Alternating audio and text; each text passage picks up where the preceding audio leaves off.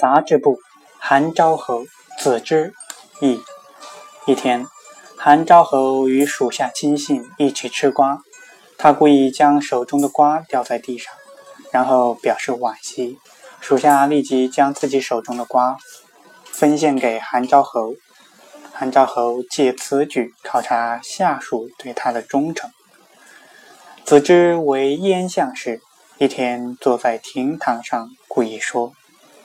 刚才在外面一闪而逝的一匹白马吗？所有亲信都说没看见，就一人追出门来，回来时禀报说：“